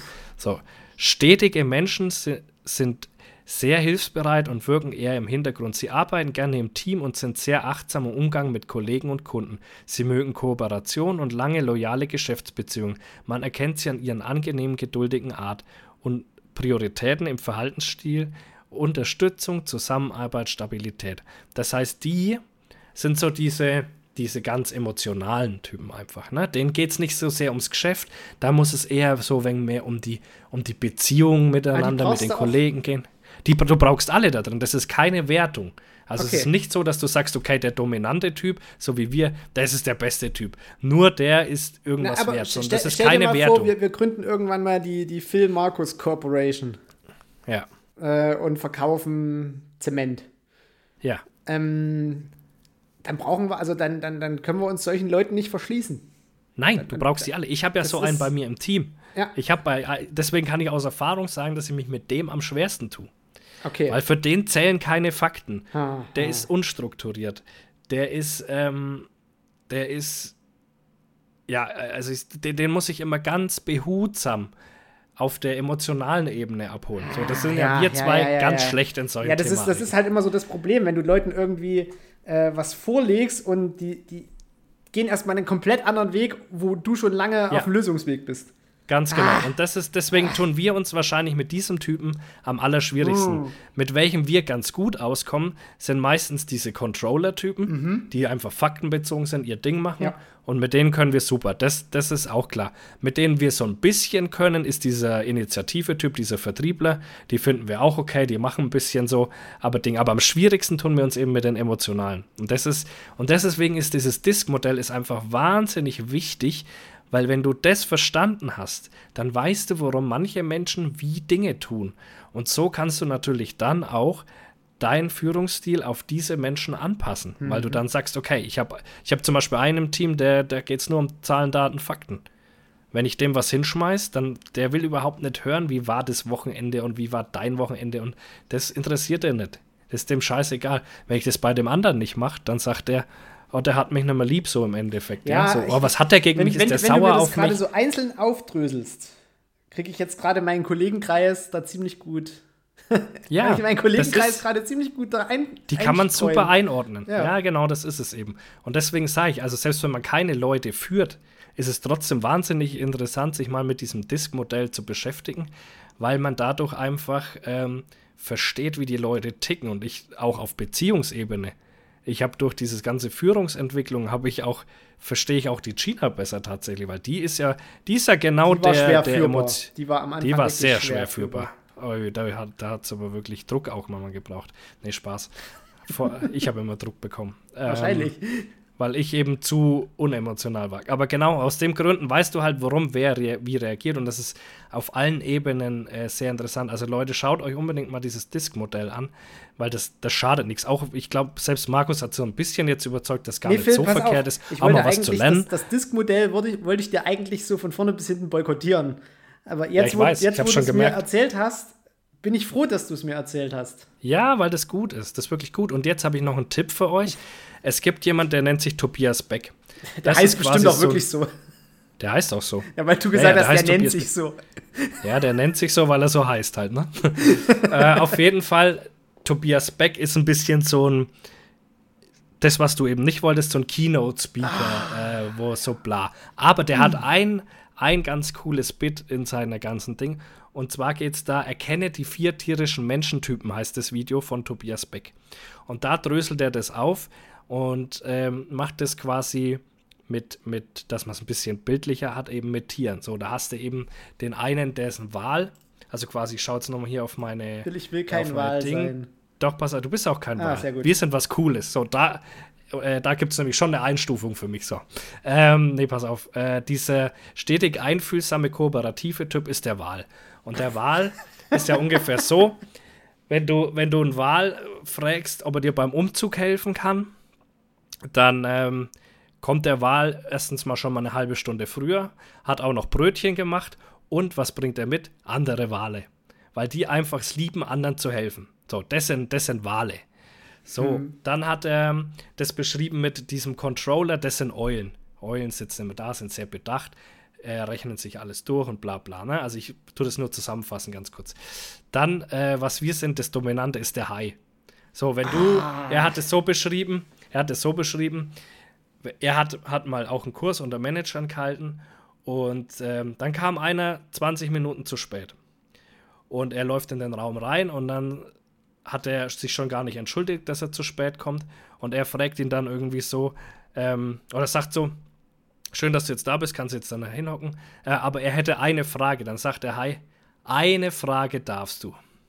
Also quasi, er kommt schon zu spät, aber er nimmt trotzdem den Raum für sich und den ganzen Platz. Eine Frage darfst du. Und dann sagt er, labert er halt dann mit dem und das zeigt er auch in dem Video. Und das zeigt halt, wie ein Hai ist. So, der Hai, der nimmt sich, das gehört dem, der zieht es durch, ohne Rücksicht auf Verluste und er denkt immer, er ist es. Und dann hast du die Delfine, das sind so diese Vertriebler-Typen. Boah, wenn du mich jetzt Immer als Delfin wild unterwegs sind. wäre ich so Nein, ins Auto gestiegen, hätte dir auf die Nase gehauen. Ja, ja, wir sind Haie, weil wir Haie sind. Ja, ich will auch, ja, ich will eigentlich auch, warum sind, warum sind denn alle, warum sind denn drei Tiere im Wasser und eins ist eine Eule? Das habe ich mich auch immer gefragt. Da hättest du doch noch sagen können, hier der eine ist da Rochen oder Seepferdchen ja. oder, oder die aber Moräne. Ja, die Moräne, das ist auch die Lauerzunge. Ja, die Moräne, aber du hast ja keinen. Das ist ja das, äh, der da irgendwie cool reinpasst. Also von dem her. Der Mondfisch. nochmal hier, erkenne die vier tierischen Menschentypen von Tobias Ich sehe mich Schau trotzdem das an, wird's als klarer. Dachs. Du bist kein Dachs, du bist jetzt ein Hai. Ich will kein Hai sein. Dachs kann gar nichts. Ein Dachs ist für mich eher der, der Controller-Typ. Nee, Dachs ist seiner Brille. Dachs sitzt in seinem Bau, raus. hat eine Bibliothek und ja. eine schöne Teeküche. Ganz genau, richtiger Controller. Nee, kenn, kennst du den Fantastic Mr. Fox? Nee, du? Ja, das ist äh, ein Film ja. von, von, von, von äh, wie heißt er denn gleich? Wes, Wesley, nee, Wesley Snipes, nee, äh, Wes, Wes Anderson. Und ähm, da geht es halt um den Fuchs, das ist alles richtig geil animiert und es gibt einen Dachs, das ist der Rechtsanwalt. Der, der, ja, schau, sag ich doch, das ist voll der Controller. Ist nicht der Controller, so. Rechtsanwälte sind, sind, voll die Macher. Ja, ja. Die verteidigen Auf Menschen. jeden ist, Fall. Ja, okay, okay. Haben wir das Thema abgeschlossen, Disk-Modell. ich hoffe, ihr seid ein bisschen schlauer. Schaut euch das ein. Kann das ich das jetzt hier auf dem Zettel wenigstens irgendwo wegstreichen? Nee, es steht nicht mal auf dem Zettel. Glaub, das hatten wir nie. Das hatten nee, wir nie auf dem Zettel zu arg, Weil du es zu arg boykottieren ich wollte wolltest. Zu arg, zu arg wollte ich es nicht. Phil, übrigens richtig geil. Weißt du, warum ich eigentlich den Job mache, den ich mache? Keine Ahnung. Ich habe irgendwann äh, in meinem Studium mal das Buch Die Chemie des Todes gelesen. Hast du bestimmt schon mal gehört. Ich habe das in deiner Story vorhin gesehen. Genau. Ich sowas gesehen, genau, oder? Genau. Ja, genau. In meiner Story ist das gerade. Weil ich habe mir immer vorgestellt, die, das sind so richtige Krimis, die aus Wissenschaftlersicht geschrieben sind. Der Autor war auch zum Beispiel selber auf einer Bodyfarm und die Chemie des Todes geht los äh, als in dieser Buchreihe, da geht es halt um einen forensischen Anthropologen, der aber auch so ein paar Nebenkriegsschauplätze bedient, zum Beispiel die Entomologie. So, und damals habe ich dieses Buch gelesen und dachte mir so, ach geil, sowas gibt's. Und da ging das ganze Interesse los. Und meine Masterarbeit habe ich eigentlich deswegen geschrieben, weil die ersten Seiten, da heißt es halt so, ja, äh, Fliegenmaden verlassen einen Körper immer Richtung Süden, perlschnurartig aufgereiht. Und ich habe mir so gedacht, das kann ja nicht sein. Also hier alles, was wir im Studium gelernt haben, so kreisförmige Verteilung und Natur geht nie stringent, kann nicht sein. Und da, daraus ist meine Masterarbeit entstanden und daraus ist letztlich dann mein Job entstanden. Und jetzt, und ich habe Ah, mir, ja. immer, jetzt- ich hab mir immer so gedacht, oh Mensch, wenn die das mal verfilmen, so ähnlich wie hier, äh, na, Sakrileg und so, wenn die das mal verfilmen, da muss unbedingt Tom Hanks die Hauptrolle spielen. Unbedingt, weil ich habe immer Tom Hanks in der Rolle dieses, dieses Anthropologen gesehen. Und jetzt haben die da sogar eine Serie draus gemacht. Ach was. Es kommt die Und Chemie spielt's des Tom Todes Hanks? als Serie raus. Nee, es spielt Tom Hanks nicht macht Tom nur Hanks. Filme, ja. Aber es Ach, spielt zum komm. Beispiel eine mit, die bei äh, Barbaren mitgespielt hat. Diese Mhm. Blonde. Ich habe Barbaren selber noch nicht gesehen. Es spielt Hardy Krüger Jr. mit. Ist ja auch relativ bekannt. Und äh, die Hauptrolle weiß ich gar nicht. Aber die Chemie des Todes äh, auf Paramount Plus. Paramount hat jetzt auch irgendwie eine Streaming-Plattform. Und Mhm. äh, ja, mal gucken. Also da haben sie sich wahrscheinlich ein richtig geiles Buch rausgesucht, um, um eine Serie draus zu machen. Dafür, dass sie eine neue Streaming-Plattform haben. Ich glaube, da werden viele Leute nur wegen dieser Serie hingehen. Ähnlich wie bei HBO für äh, House of Dragons oder Game of Thrones. Mhm. Ich habe, äh, die kannst du über Amazon auch abschließen, weil gerade Yellowstone ist auch da äh, irgendwie verheiratet. Und das war das, was ich ja auch anschauen wollte. Ähm, das bringt mich aber zum, zum nächsten. Ich habe ja heute gesagt, Markus, schreib auf. Ja, ja. Ähm, war das das mit dem Verhör? Genau. Das also, Verhör, im, der Mordfall Andreas Dingsbums habe ich aufgeschrieben. Dingsbums. Andreas D Dingsbums. Wahrscheinlich Irgendwas mit D. Andreas, äh, Andreas. Was hat denn da Andreas gemacht? Also pass auf, ähm, na, der wurde umgebracht, glaube ich. Ah, okay. Ähm, also pass auf, äh, grundsätzlich möchte ich eine ganz große Empfehlung aussprechen. Uh, eine Empfehlung für Phil. Spiegel TV im Verhör. Die haben eine Reihe gemacht, die nennt sich Im Verhör. Und da bin ich gerade hart am Durchsuchten. Angefangen habe ich, weil da ein Bandidos-Boss, ein ehemaliger Bandidos-Boss im Verhör war. Und zwar ist es folgendermaßen. In der Regel ist im Verhör sind es Journalisten von Spiegel TV, die sich mit einer Sache ganz genau auskennen. Und denen gegenüber sitzt eine, ich denke auch von Spiegel TV, und möchte die Sache verstehen. Das heißt, der, der Journalist wird eigentlich verhört sozusagen, Okay. der sich intensiv mit der Sache beschäftigt hat. Und angefangen habe ich eben mit, mit diesem Bandidos-Chef. So bin ich da reingerutscht. Dann dachte ich mir, ach, da gibt es noch mehr. Dann habe ich die ganze Hells Angel-Geschichte angeguckt, wo ich mir so dachte, ach, irre. Ähm, und was daran auch ganz lustig war, ähm, ich war ja auch manchmal, habe ich das schon mal erzählt mit dem Gremium, dass ich da im Clubhaus bei Gremium war und so weiter? Nee, überhaupt nicht. Echt nicht? Ich habe doch, äh, das Fass mache ich mal noch kurz auf, ähm, bevor ich hier weiter meine Empfehlung. Aber äh, pass auf, mach. dass du hier nicht irgendwie strafrechtlich relevante Sachen. Du weißt, da sind wir selber schon am Arsch. Ja, äh, und ach, das, das wollte ich auch dazu sagen, Leute, wenn ihr wissen wollt, wie Markus und ich uns kennengelernt haben, dann solltet diese Folge im Verhör, Mordfall von dem, von dem Typ da anschauen. Das trifft auf mich und Markus sehr ähnlich zu, wie wir uns kennengelernt haben. Markus weiß jetzt gar nicht, was gerade los ist, weil er es ja noch nicht gesehen hat. Aber, und jetzt komme ich mal ganz kurz, noch mal kurz den Dinger hier zumachen. Der Markus muss sich das bis zum nächsten Mal anschauen und Notizen machen, weil das nämlich sehr interessant ist, weil nämlich der ganze Fall, ich habe erst die ersten zwei Teile geschaut, gibt glaube ich drei, sehr auf Wundballistik oder allgemein auf der Ballistik beruht. Das ist ein Indizienfall, die konnten dem das nicht wirklich nachweisen und das ist ganz viel auf Ballistik. Und dann wurde immer wieder so gesagt, ähm, äh, erinnere mich mal, dass ich diese Motorradclub-Geschichte danach erzähle. Ich mache jetzt erstmal die Geschichte. Mach mal die Geschichte Ähm, fertig. Genau. Ähm, und äh, sehr, sehr interessant. Ja, da haben wir den Waffensachverständigen so und so gesprochen. Und da dachte ich mir, komm, sag Markus Schwarz, sag Markus Schwarz. Sagte ich, ah, nee. Dann war es der Philipp Cachet. Sehr lustig, Philipp Cachet. Mit dem war ich in Bulgarien. Der hat nämlich mal bei Nighthawk gearbeitet. Und wo ich da die Sachen bei Nighthawk getestet habe, war Philipp Cachet für die Blogger zuständig. Und dann Ach, dachte ich mir, ah, schau mal, der Philipp. Und der war dann der Sachverständiger für Spiegel TV, weil die haben gesagt, die ganze Story stimmt so nicht, wie der Sachverständiger von dem Landes äh, Kriminalamt Kriminalamt oder was weiß ich, ja, das so aufgedröselt hat. Das kann so nicht sein. Und haben das Ganze von dem Philipp Cachet nochmal nachstellen lassen. Und das hat auch ganz anders ausgesehen, wie das dort berichtet wurde in dem Urteil und so weiter. Dann dachte ich mir schon, ah, schau mal, ja, der Philipp, kennst du den schon mal? Sehr lustig. Dass der Sa Waffensachverständige war, war mir gar nicht klar. Kann anscheinend auch jeder. Nee, Spaß, der kennt sich schon echt gut aus. Der ist schon, äh, das ist so ein, so ein Gun-Typ. Weißt du? Schießbrille, Vollbart, Glatze, immer in Militärklamotten so. Das ist Philipp Cachet. Okay. Also der kennt sich schon mit, mit Schießereien aus und so. Tactical. Und das ist ein Tactical. Tactical Philipp. Fe fehlt noch das das Disk-Modell. Fehlt noch der, der Ja, Taktiker. genau. Der Taktiker. Das wäre der auf jeden Fall. Genau. Und, ähm, und dann später, und da kommt die enttäuschende Sache für dich, dann kam noch, ähm, ja, wir haben noch einen, einen Biologen dazu. Ah, gefragt, komm, nee, brauchst gar nicht weiter zu erzählen. Brauchst Zack, gar nicht weiß weiter zu der, wer das erzählen. war. Er weiß der, dass es der, der Beneke-Typ war. Und, ähm, aber trotzdem, ich fand es, also ich habe ja diese Hells Angel-Geschichten und so habe ich ja geliebt und dann habe ich mir gedacht, jetzt ziehe ich mir das halt auch mal rein. Und es war so spannend, weil im einen Moment denkst du, ja, der Typ war's. 100% der Typ war's. Dann in der nächsten Folge denkst du, nee, der kann es ja gar nicht gewesen Ja, sein. du, Unmöglich. du musst halt immer sehen, natürlich kannst du, das ist ja immer das, wo, wo auch die äh, True Crime Podcasts und generell so alles drauf das aufbaut. ist ja ein True Crime, eine True Crime, ähm, dieses im Verhör ist quasi denen ihr True Crime Podcast. Die haben das auch als Podcast und eben auch auf YouTube. Das ist genau Und das, das ja. Verrückte daran ist halt, ähm, wenn du dir anguckst, wie wir Informationen bekommen. Zum Beispiel, wenn ich jetzt ein Tötungsdelikt äh, bekomme mit einem Schuss, dann bin ich ja selber schon immer äh, als erster mit am Fundort, beziehungsweise dann auch bei der Sektion. Das heißt, ich sehe auch zuerst meistens mit den Rechtsmedizinern und einem Polizisten und dem Staatsanwalt das Projektil oder die Verletzungen. So, dann geht es aber weiter. Weil das Projektil bekommt dann erstmal nicht ich, wenn wir das bergen, sondern das geht direkt erstmal ans LKA. So, am LKA guckt sich das ein Waffensachverständiger an. Dann bekomme ich irgendwann das Gutachten von dem Waffensachverständigen zurück. Aufgrund seines Gutachtens, der CT-Daten, des Sektionsprotokolls, ähm, zum Beispiel auch OP-Berichten, wenn der vorher noch operiert worden ist und dann erst im OP verstorben ist, aufgrund von ähm, Schmauchgutachten, die gemacht werden. Das ist wieder ein anderer Sachbearbeiter. Aufgrund von äh, verschiedenen anderen Sachen bekomme ich zuerst alle Informationen und das dauert teilweise. Und natürlich, äh, so kannst du das halt auch aufbauen, aber bevor ich nicht alle Informationen habe, fange ich mit diesem Gutachten auch überhaupt nicht an.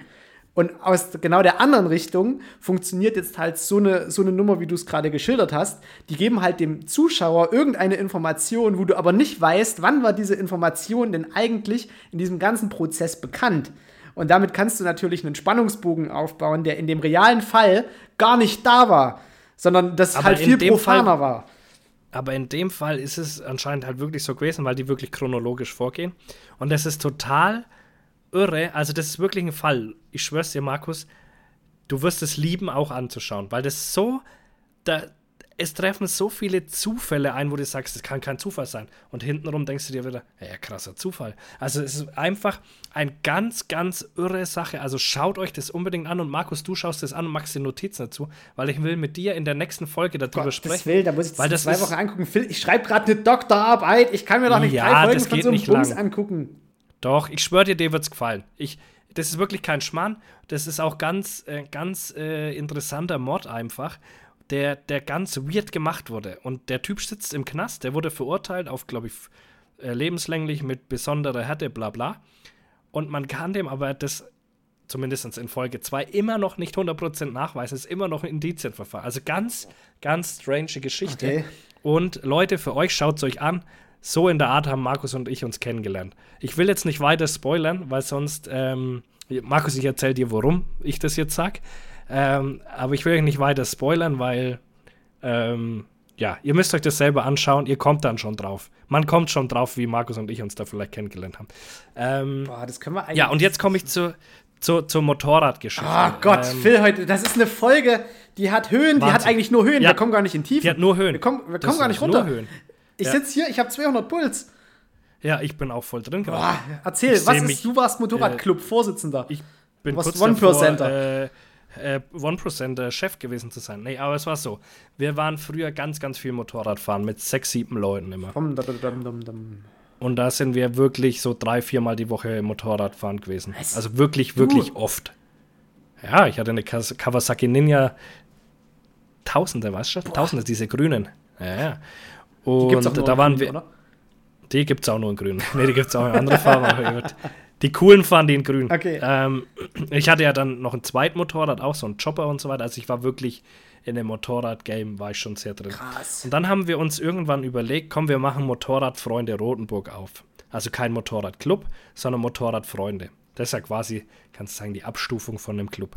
Also wenn So man Freunde ist, wenn gedacht. man nur Freunde ist, hat man noch, also gibt es das wirklich so? Also ist das so in der Ja, ja. Motorradszene so, hey, wir sind Ja, ja. Freunde und fahren ab und zu zusammen Motorrad? Nee, es gibt Motorradfreunde und dann der Ortsname. Okay. Und dann gibt es halt Motorradclub und äh, die Motorradclubs haben ja meistens keinen Ortsnamen, sondern den Clubnamen. Okay. Und dann haben die halt Chapternamen, ne? Und, und so, die Motorradfreunde heißen aber in der Regel immer so wie der, wie der, wie der Ort, wo die sind. Okay. Und dann haben wir halt gesagt, okay, hier bei uns in Rotenburg gibt es ja sowas nicht, wir machen Motorradfreunde Rotenburg auf.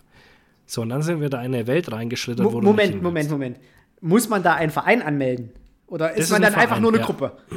Nein, das ist ein Verein. Okay, und aber ein Verein braucht ja ein Ziel, oder? Ja, jetzt pass auf. Ah, okay, jetzt kommt's. So weit kam es ja gar nicht. Ah, okay.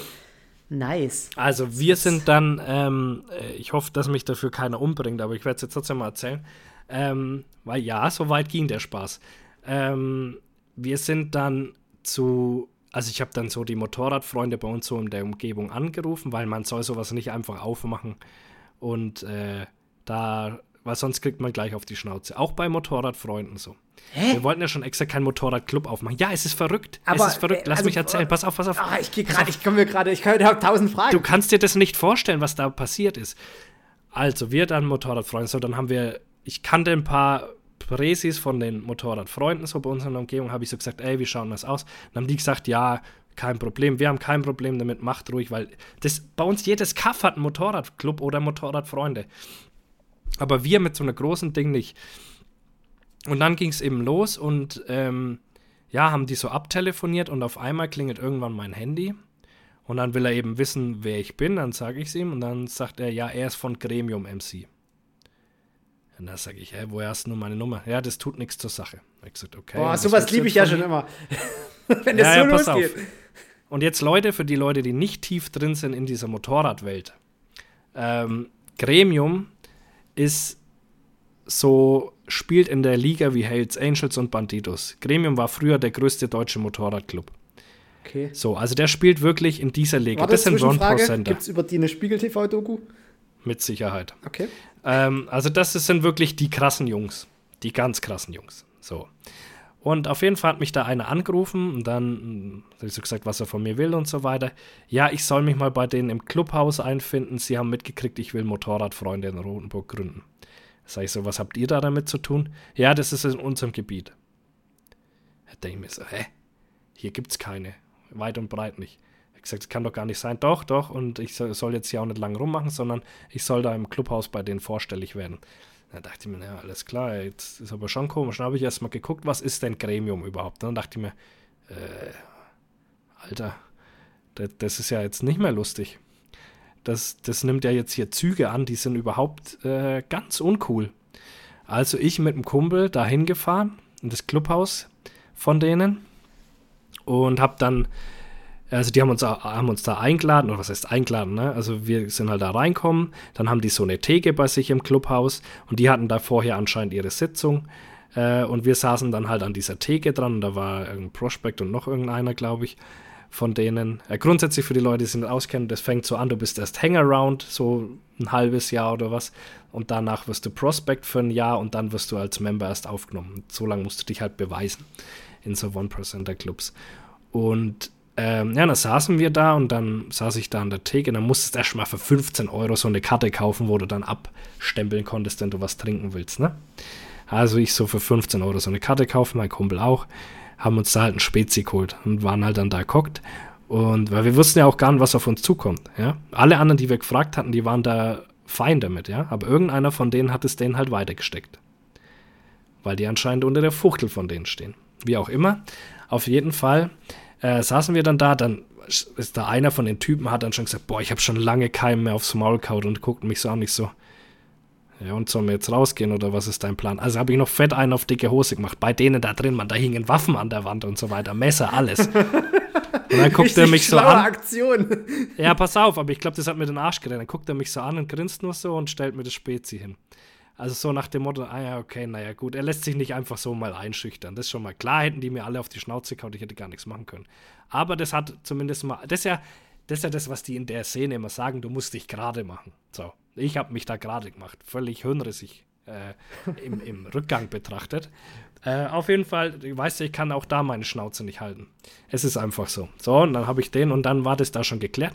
Und dann kamen die eben aus ihrer Sitzung raus und dann hat es geheißen, kommt ihr mal mit ins Hinterzimmer. Da ist dann der Presi gewesen, der Sergeant in Arms und noch irgendeiner, der was mich angerufen hatte. Und dann, dann haben wir uns da hinguckt und die natürlich mit ihren Kutten und mit im Gesicht tätowiert und alles. Also wirklich ganz gefährliche Menschen, so möchte ich es mal sagen, waren das. Und dann hat er sich da hingeguckt und möchte, gesagt, ich also möchte für alle Tätowierten festhalten, nur weil man eine Tätowierung im Gesicht hat, ist man nicht automatisch gefährlich. Oh doch. Die waren aber gefährlich. Und dann hat er auf jeden Fall gesagt, also erzählt mal, was ihr machen wollt. Dann habe ich gesagt, ja, wir wollen halt so Motorradfreunde Rotenburg, haben aber gesagt, wir wollen auch mit der Motorradszene so an für sich nichts zu tun haben. Wir haben keine Gebietsansprüche, gar nichts. Wir wollen kein Drogengeschäft, gar nichts. Wir sind auch alles ganz normale. Nicht, wir wollen gar nichts. Ja, wir sind ganz normale Menschen und wir hätten halt gern einfach eine Kutte zusammen, dass man einfach dieses Aha, zusammen. Eine Kutte wollte da. Ja. Ach so, ja. Das, ja, das ist ja normal bei Motorradfreunde. Das haben die alle. Ah, das haben du? die alle, okay. Ja, und ähm, ja, und dann sagt er so: Also gut, das könnt ihr machen. Ist kein Problem. Aber ihr müsst ein Support-Gremium-Patch bei euch mit auf die Code machen. Dann habe ich gesagt, Moment mal, ich will aber niemanden supporten. Ich will überall auf hinfahren können, ohne dass ich auf die Schnauze bekomme. Ja, ihr werdet hier in der Nähe dann auch nicht auf die Schnauze bekommen, wenn ihr Support Gremium drauf habt. Dann habe ich gesagt, ja, aber wenn irgendwelche Hells Angels oder Banditos sind, dann kriegen wir schon auf die Schnauze. Ja, gut, da dürft ihr halt dann da nicht hinfahren, wo die ihr Gebiet haben. Dann sage ich, äh, ja, aber ich will doch mit der ganzen Sache nichts zu tun haben. Wir wollen doch einfach nur zusammen Motorrad fahren naja, ihr könnt euch jetzt entscheiden, ob ihr das macht, mit Support, Gremium oder eben nicht. Und dann habe ich gesagt, ja, können wir dann wenigstens, also ich, ich will das aber eigentlich nicht. Ich will eigentlich unser eigenes Ding machen. Da habe ich gesagt, das wird nicht stattfinden. Scheiße. Und dann sage ich, ja, aber was heißt denn nicht stattfinden? Das seht ihr dann schon, wenn wir euch irgendwo fahren sehen, was dann passiert. Dann habe ich gesagt, okay, gut, können wir uns wenigstens so Pullis oder irgendwas machen. Ja, nee, auch nicht. Dann habe ich gesagt, jetzt komm schon, Alter, so blöde Pullis jetzt. Ihr seid doch wohl wirklich in eurer Szene mehr wert, wie dass ihr uns irgendwelche Pullis verbietet. Da, wo Jagdstolz draufsteht oder so. Ja, ja, ne, irgendwie sowas, ne. Und dann hat er gesagt, ah, komm, ey, mit eurem Kindergarten, dann macht euch halt Pullis. Ne? Und es war ja ganz einschüchterndes Szenario. Wir saßen alleine mit denen da irgendwo drin. Draußen 40 oder was weiß ich, wie viel, die sind 20, keine Ahnung, Gremium-Typen, die da in dem Vorraum auf uns gewartet haben, sozusagen. Und dann haben wir da rumdiskutiert und dann war das Thema, wir haben dann gesagt, okay, wir lassen das, das ist uns das alles nicht wert, dass wir hier mit irgendwem Stress haben. Und dann haben wir uns mit dem Presi tatsächlich richtig gut unterhalten. Der hat dann ein bisschen so Geschichten erzählt, weißt du, aus dem Milieu, da bla und keine Ahnung, ob das alles gestimmt hat, aber es hat schon ein bisschen so gelungen. Hat halt wegen so über das, über das Gremium so wegen erzählt und was die so treiben und so. natürlich keine Insights, das würden die niemals machen. Da kannst du wahrscheinlich eine Knarre an den Kopf halten, das würden die niemandem sagen aber hat dann mit uns halt geredet und es war dann tatsächlich ein ganz cooler Abend, weil es halt ganz interessant war, seinen Geschichten zu lauschen. Ne? Und dadurch, dass wir gesagt haben, hey, wir machen nichts, wir wollen damit nichts zu tun haben, war das für die auch fein. Ne? Da war das dann kein, keine Feindschaft oder irgendwas mehr, sondern waren dann wirklich sehr gastfreundschaftlich. Da hat gesagt, komm, ich bringe euch noch, hier könnt noch was knabbern und bla bla. Ne? Also war dann sehr gastfreundlich, nachdem das dann alles geklärt war. Aber, aber die, der ganze Streitpunkt wäre gewesen, keine Pullis und auch nichts, wo irgendwie, also ich, ich verstehe halt nicht, wo, wo, wo, da wo da an einem Wo der deutsche Rechtsstaat ist, frage ich mich da. Nee, weißt du, ich also kann selber, doch pass auf, ich kann selber nicht entscheiden, einen Motorradverein zu gründen, der nicht mal ein Motorradclub ist, sondern Motorradfreunde. Kann ich in Deutschland nicht selbst entscheiden, weil die Motorradclubs hier so einschüchternd sind, dass ich das sein lasse. Ja, da verstehe ich aber halt nicht, warum du unbedingt irgendwie einen eingetragenen Verein haben willst. Das bringt ja ja, wenn du nur Moped fahren willst, weil das überhaupt dann nichts. Nein, weil das dann auseinandergeht. Und so war es auch. Nach dieser Aktion hat es immer mehr abgenommen und heute fährt keiner mehr von denen miteinander Motorrad. Hätten wir uns da zu einem Verein zusammenschließen Ach, können, mit einem Abzeichen, doch mit einem Abzeichen, wäre das besser geworden. 100 Prozent. Das wäre auch nicht besser geworden. Komm. Da kriegen Ey, die einen Kinder und die anderen du warst doch nicht weg dabei. und dann haben sie einen Nein, neuen Beruf, dann müssen sie Schichtarbeit machen und dann sind Da kommen ja neue wieder dazu, wie in einem normalen Verein auch, aber das, ich sehe es ja an den anderen Motorradvereinen bei uns in der Gegend. Da gibt es Motorradfreunde Geilnau, das ist ein Kaff mit 400 Einwohnern. Die gibt es schon ewig. Da ist, die Hälfte von dem Dorf ist in dem Verein. Ja, siehst du? Also, ja, aber das ist so. Aber die dürfen halt, weil die Bestandsschutz haben, sozusagen. Alter. Aber das fand ich damals, fand ich das so heftig, dass es mir nicht erlaubt war, und nicht von Staatsseite, sondern von einer quasi anderen Macht, nicht umsonst sind es Outlaws außerhalb des Gesetzes, Siehst du, da kannten wir das verbieten zu lassen. Da kannten wir uns noch nicht. General Aber of the Army hätte geklärt. Ja, ja. Auf jeden Fall, das war damals für mich ein sehr, sehr einschneidendes Erlebnis und ich habe dann äh, auch mit, äh, also vorher war ich ja sehr in, in dieser Motorradszene sehr, äh, habe ich auch immer die Biker News gelesen und was weiß ich. Also war da sehr Aber warum ist denn das so eine krasse Subkultur? übel krass, Alter. Und das, ähm, und dann habe ich halt, ähm, ja, also habe ich mich da schon sehr gut dran ausgekannt, ja. Und da habe ich dann erstmal festgestellt, was das für eine krasse falsche Szene ist auch. Ähm, die machen immer so auf Bruder und Bruder und, und nur Bruder, bla, und dann hast du halt von Leuten gehört, die äh, irgendwie dem anderen seine alte ficken aus demselben Club und, und lauter solche Geschichten halt, die sind gar nicht so Bruder, wie die immer tun. Die haben die gesellschaftlichen Probleme, sage ich mal, auch in ihren Clubs, die sie so nicht haben wollen eigentlich. Ähm, und, und da eben ist es ganz interessant und ich will jetzt auch, ähm, will das jetzt auch gar nicht negativ reden oder so weiter, soll sich jeder sein eigenes Bild machen. Wie gesagt, ich hatte jetzt dann kein Problem mit den Gremium-Jungs mehr. Es war ein sehr cooler Abend und war auch äh, dann sehr, sehr interessant für mich. Also das waren, die waren dann auch sehr freundlich. War auch keiner böse zu uns oder irgendwas. Also die waren halt sehr bestimmt einfach, aber waren, war, war dann eben interessant. Aber das ist, das kriegt so, so im normalen Leben einfach keiner mit. Und deswegen bin ich da auch immer so, ähm, so nahe an so Dokus über Hells Angel. Die kenne ich alle und, und auch über Bandidos. Und deswegen fand ich auch im Verhör krass, weil da haben die, da gab es doch den, den Mord in Berlin, wo die in dieses Café reingegangen oder in diese äh, in dieses Wettbüro reingegangen Ja. sind und den einen einfach weggeknallt haben. Ja, ja. So, und der Kronzeuge aus diesem Prozess, der ist da bei Spiegel TV im Verhör.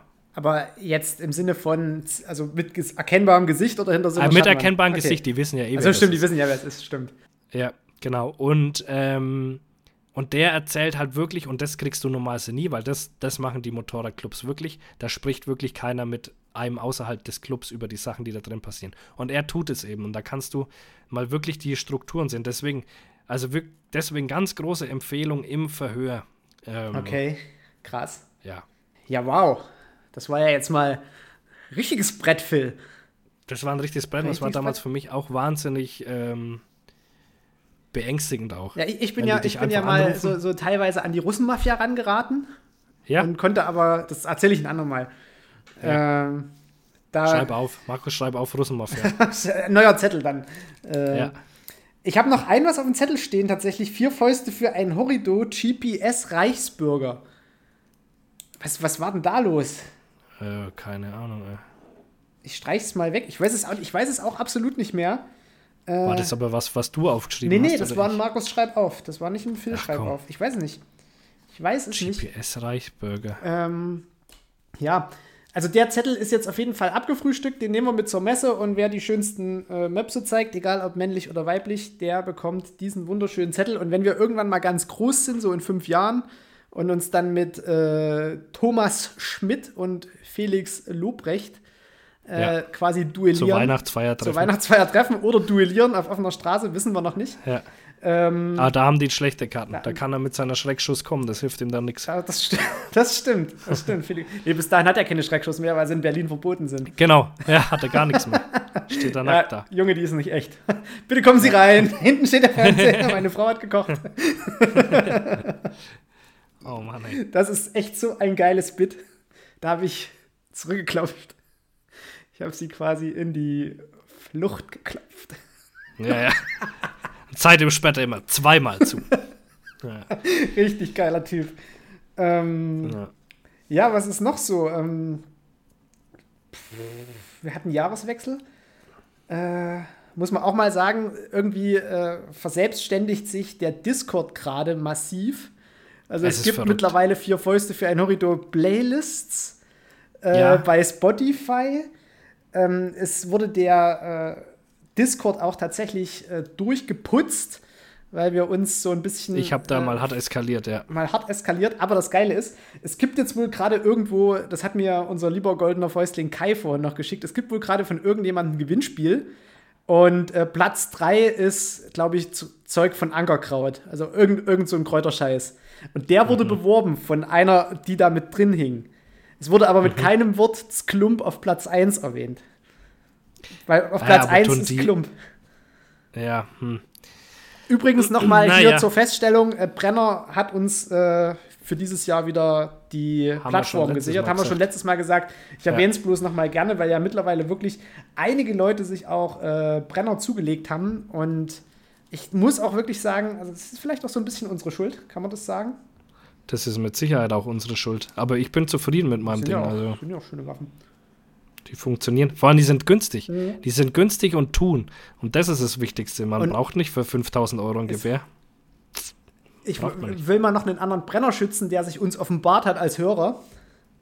Und da bin ich so ein bisschen stolz. Was wäre denn? Na, rate mal. Ihr habt sehr viele Überschneidungspunkte. Der Niklas. Äh, Niklas. Niklas hört uns. Niklas hört den Podcast. Echt? Niklas hört Niklas den Podcast? hat mir auch ein paar Sprachnachrichten der alte aufgenommen. Lausebär. Der alte Lausebär. Und äh, hat, der hat ja ein Revier in Ostsachsen und hat mhm. uns zu 100% zugestimmt, die Zustände auf den Drückjagden, äh, auf den großen Staatsdrückjagden in den großen Waldgebieten, die dem Staatsforst gehören, desaströse Streckenergebnisse bei immensem Personalaufwand. Und ja, das ist, haben mir ganz viele geschrieben. Also ganz viele haben uns da beigepflichtet. Und das halt Krasse halt ist, so ich habe es selber erlebt. Ich war jetzt in meinem äh, Revier hier, was ich bei Leipzig habe. Äh, da gibt es mittlerweile einen Rudel mit acht Wölfen so in dem Umkreis. Einer hat gerade Reude und schiebt sich äh, jeden Abend in eine LPG-Scheune ein. Wir hatten, Dass sie den auch nicht wir schießen, hatten eine Strecke von null. Und da war jemand vom ja, Wolfsbüro klar. da und hat gesagt, naja, von Reute können ja Tiere auch genesen. Also wenn der sich jetzt irgendwie die Pfote brechen würde oder der irgendwie einer mit Merlo drüber ja, fährt, stirbt, äh, dann muss er zum Tierarzt. Dann wird er also auch nicht geschossen. Also selbst wenn du dem irgendwie das Becken zertrümmerst, muss das Tier ja, ja. im größten Stress Immer. noch zum Tierarzt geschafft werden. Und der Tierarzt entscheidet dann erstmal, ob das Tier eingeschläfert werden darf.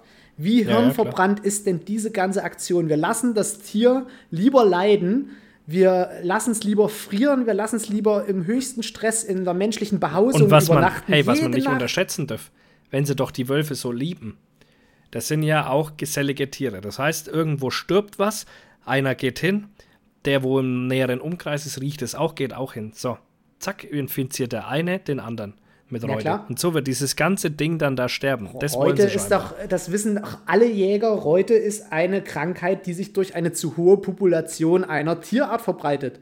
Sind die Füchse zusammen im Bau, einer hat die Reute, haben es alle. So, fertig. Was hilft? Bestandsregulierung. Was machen wir ich hier nicht? Bestandsregulierung und ja, Entnahme nee. mit der Kugel war zu keinem Zeitpunkt eine Option. Das heißt, hier ja. schiebt sich jeden Abend ein Wolf, ein wildes Raubtier, in eine menschliche Bebauung ein. Vermutlich in höchstem Stress, weil da riecht es nach Mensch, da will er eigentlich nicht sein, aber da ist es halt warm, so dass er nicht an seiner Reute verreckt.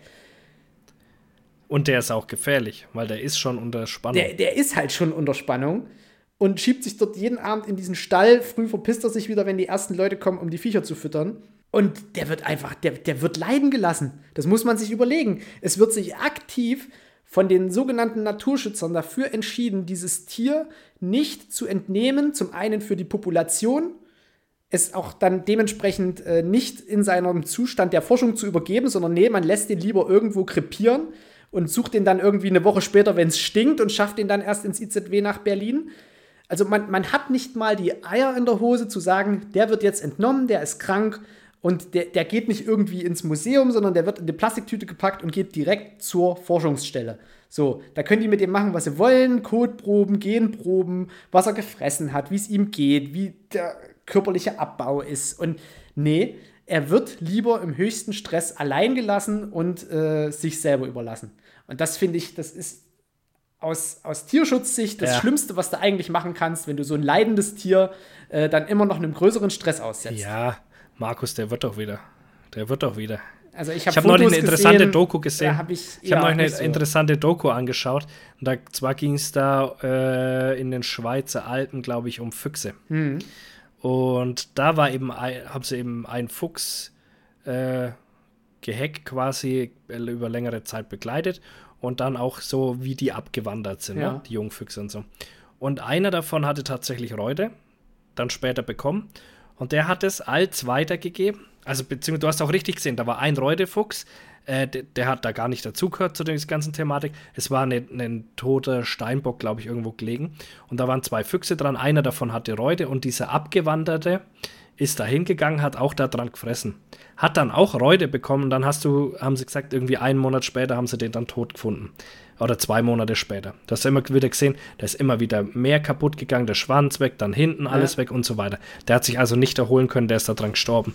Und ähm, daran sieht man es halt, man kann von Reude, wird es nicht möglich sein, ohne den, du kannst wahrscheinlich einen Fuchs einfangen, in menschliche Obhut wieder zur Genesung bringen. Das, glaube ich, wird funktionieren. Ja, du könntest aber auch den Wolf einfangen, und die, weil das ja, ist ja, Milben, das ist eine Milbenerkrankung, du gibst dem genau, irgendein Flohpuder oder irgendein Medikament. Wird es nicht funktionieren. Aber natürlicherweise genau. wird sich dieser Wolf. Gar keine nicht, Überlebenschance. Äh, überhaupt nicht. So, und der genau. ist auch teilweise bei der Jagd, ist ja auch mitgezogen mit uns. Dieses Reutevieh ist mit äh, in der Drückjagd weitergezogen, weil der dann irgendwie aufgescheucht war und in diesem Wäldchen saß, wo wir angefangen haben. Und wurde dann auch noch unterwegs, das haben dann die Altjäger gesagt, die ganz hinten standen, äh, da war dann ein zweiter mit dabei. Das heißt, da ist der Kranke schon wieder mit einem Gesunden gezogen. Genau. Ja, toll. Dann haben wir, haben wir zwar einen Wolfsrudel, aber alle sind krank. Herzlichen Glückwunsch. Ja. Ganz großen herzlichen Glückwunsch. In der Winterzeit mit heute infiziert. Super. Warum? Ich frage mich auch immer, wer da das Sagen in den Ämtern hat, wo ich mir so denke, na sag mal, ist es doch ein offensichtliches Problem. Es werden gerade in Ostsachsen Schweinegatter, Schwarzwildgatter, also Fallen, große Fallen, wo die reinlaufen und dann erschossen werden, gebaut, um ja, ja, die ASP aufzuhalten. In einer Anzahl, wo ich glaube, die Zahl nicht richtig kommuniziert wird, weil es, glaube ich, kein Jäger in Deutschland wissen will, wie die dort gerade äh, gegen das Schwarzwild vorgehen. Und da bin ich, also, oh. weiß ich nicht. Es ist einfach nur eine arme Sau, die dort schießen muss. Ja, ist so. Also, weil, weil ich würde auch. Das ist moralisch gesehen völlig für den Arsch. Seuchenschutztechnisch ja. brauchen wir nicht drüber zu sprechen. Aber moralisch gesehen ist es ein absolutes Armutszeugnis. Das hat auch nichts mit Jagd zu nee, tun. Das sind keine Jäger für mich. Das sind. Nee. nee die müssen halt. Ja. Weil du musst. Du musst halt totschießen und gut. Aber das ist halt so wie früher ja. der Henker. Dann genau. soll er es nicht zugeben, dass er es macht, weil dann ist er bei mir unten durch. Da ist mir, naja, ist mir auch musst, ich würde das auch machen. Wenn jetzt bei uns, wenn da die ASP wäre und die würden sagen, du stellst jetzt hier so ein Ding auf, schlachtest alles ab, dann hast du als Jäger nun mal auch die Verantwortung, das zu tun. Das ist einfach nun mal so.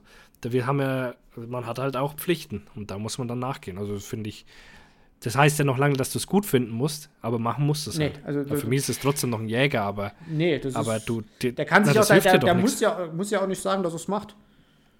Du kannst kann es tolerieren, aber dann kommt halt jemand, dann soll es irgendjemand machen, aber ich würde es nicht tun.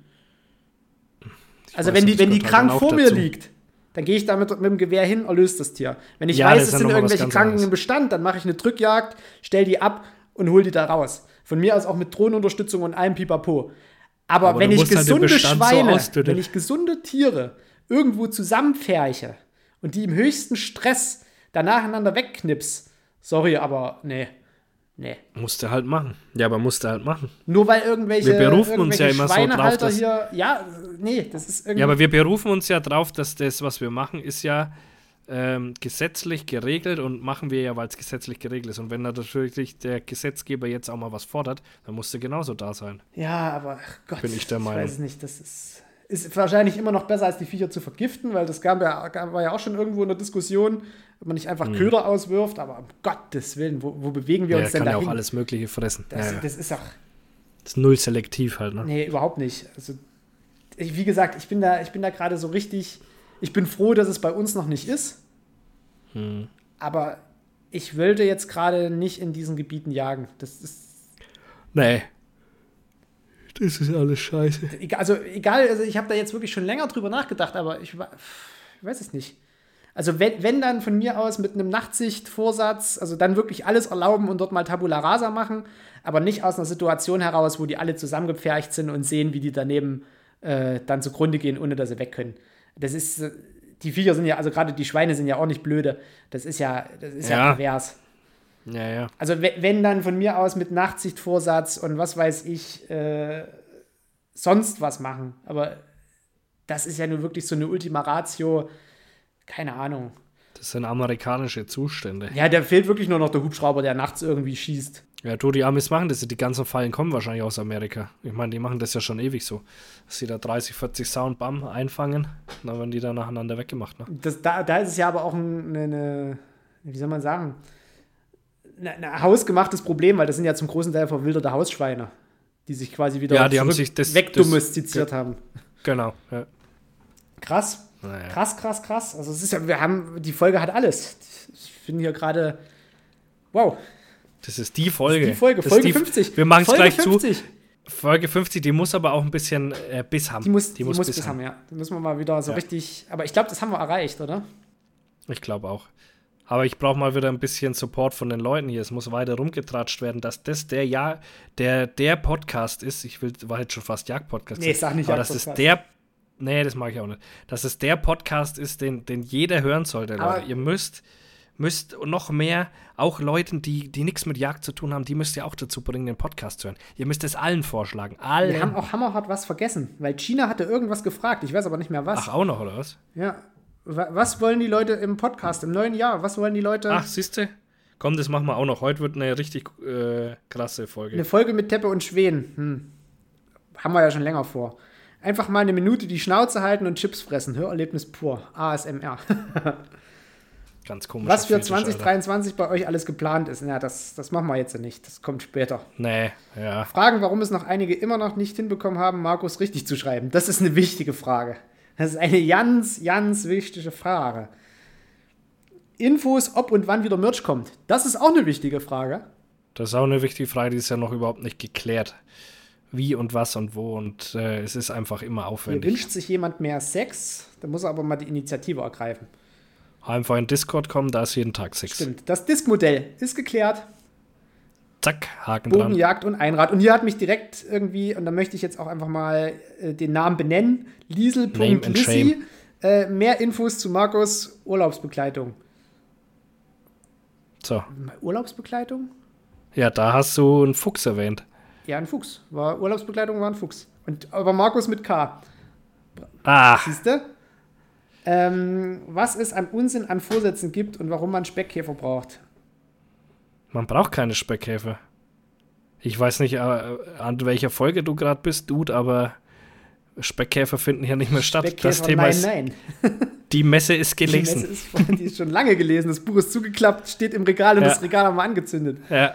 Wie funktioniert das mit dem Chin selber machen? Ich glaube, da machen wir mal eine Sonderfolge dazu. Beziehungsweise ja, das müssen wir, mal, brauchen mal ein bisschen mehr Zeit. Ja, dann lass doch die Dinger gleich nächstes Mal machen, wenn wir die ja, dann jetzt machen wir alles so überspringen. Infos zum Speckkäferstand. Also ich glaube, Liesel Lissy die, die ist gerade, die hat gerade erst angefangen und schreibt mich noch mit ja. K und fragt noch nach Speckkäfern. Nee, komm, lass das beim nächsten Mal machen. Das ist ja, ja, das, das, das, eskaliert uns sonst. Das sind wir bei einer drei das Stunden macht uns die gute Folge kaputt. Ja, echt mal. Leute.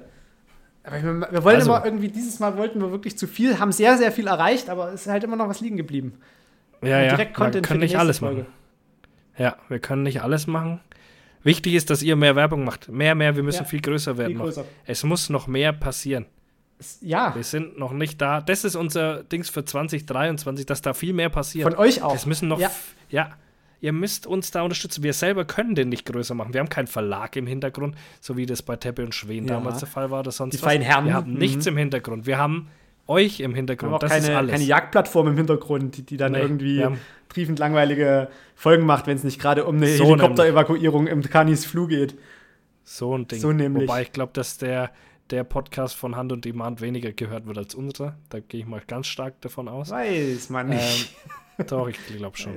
Ähm, auf jeden Fall brauchen wir da Rückendeckung von, von euch und ihr müsst uns da Gas geben, weil wir haben, wir sind unabhängig. Deswegen können wir auch machen, was wir wollen. Ja? Wir sind ja komplett nicht eingeschränkt. Wir können tun und lassen, was wir wollen. Das hat aber halt auch den Nachteil, dass wir nicht so gepusht Phil, werden. Wir können nicht tun und lassen, was wir wollen. Wenn wir einen Motorradverein gründen wollen, das, sind, das, fällt, wir, das fällt aus. Sind, wir, sind uns die Hände gebunden. Wir können nicht, wir da müssen einfach mal zugeben, wir können nicht machen, was wir wollen. Ja, das stimmt. Nee, es gibt da so auch. Eine Liste, äh, Motorradclub gründen, können wir nicht. Schwierig. Schwierig. Schwieriges Thema. Sonst müssen wir uns bei Schmeißer unterstützen. Ja, ah, und ich will, noch, ich will noch einen Aufruf machen, Leute. Ähm, ihr seid aktiv und bla und alles. Ich frage mich, warum es immer noch keine Memes Vier Fäuste für ein Horridor Memes-Seite in, in, Ihr erstellt euch zig Accounts, Leute, nur um uns zu nerven manchmal. Aber eine, eine Memes-Seite von Vier Fäuste für ein Horridor gibt es immer noch nicht. Also ich erwarte jetzt von euch, weil ihr, ihr könnt es auch, dass irgendwer jetzt eine Memes-Seite aufmacht und ihr Leute könnt dann eure Memes dahin schicken und dann gibt es endlich eine Memes-Seite von Vier Fäuste für ein Horridor, da wo ihr zu jeder Folge Memes machen könnt. Das gut. fehlt mir Ja, wirklich. Das, fänd ich Das fehlt fänd mir so ganz arg. Gut. Aber Phil, man muss dazu sagen, heute ist der 6. Januar, heute ist ja Dreikönigstag bei Ja. euch, bei uns ist gar nicht, Ja. weil wir ungläubige Heiden sind. Aber wir gehen So. ja langsam auf die Messe zu und der liebe Yannick hat ja gefragt, ähm, ob wir für Memes der Hohen Jagd, beziehungsweise deine Seite, beziehungsweise meine Seite, beziehungsweise die Memes-Seite, ähm, Eintrittskarten verlosen wollen. Wollen wir das? Ja, das können wir machen. Können wir machen. Müssen wir uns mal nochmal irgendwie was Ja. überlegen, aber das, das kommt auf jeden Fall. Also Leute, mal auf jeden Fall 28. sind wir auf der Messe. 28. 28. genau. Und ich schätze irgendwann am Nachmittag zwei, sowas. ja, zwischen 1 und 2. würde ich schätzen. Genau, äh, sind, sind wir am Brennerstand wieder für euch da. Ähm, das haben wir, haben wir schon fix gemacht.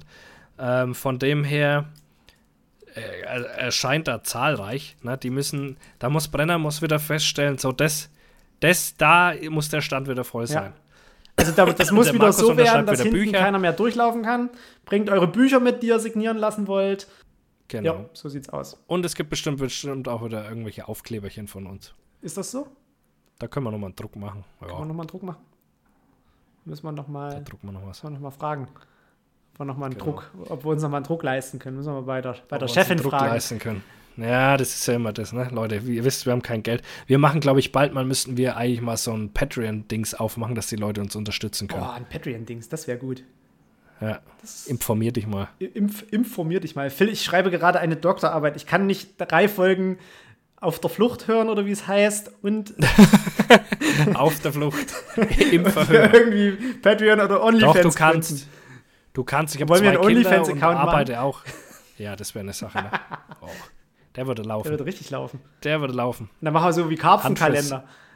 Ja, ja. Na, oder der Mullet-Kalender hier. Mullet-Kalender. Aber jetzt ist aber, ey, meine Haare, was sagst du eigentlich? Finde ich, find ich nice. Siehst du endlich wieder aus wie ich. Sie- Sehe ich fast ein bisschen aus wie du. Ne? Ja. Finde ich Und gut. wir fast denselben Haschen, aber meine sind noch ein bisschen radikaler. Ne? Ja, das stimmt. Wobei ich mir die Seiten auch noch mal kürzen lassen muss. Aber die, bei mir fangen die ja hier unten bei Null an und gehen dann langsam hoch. Und du wirst so ein 3 mm Kandidat, Kandidat so zwei, sein. Ne? zwei ja, Millimeter ja. sind an der Seite. Hm, naja. Ja. ja. Gut. Machen wir einen Sack Na zu. Können wir zumachen. Zu. Sack zu. Leute, ähm, wir haben, glaube ich, vor der Messe noch eine Folge, die wir euch kredenzen. Also diese Folge kommt am das so? 11. raus und die nächste Folge kommt dann am 25. Am 25. Also Stimmt, wird die ja. nächste Folge die auf dem Weg zur Messe-Folge. Und da werden wir uns dann dem widmen, was ihr uns geschrieben habt.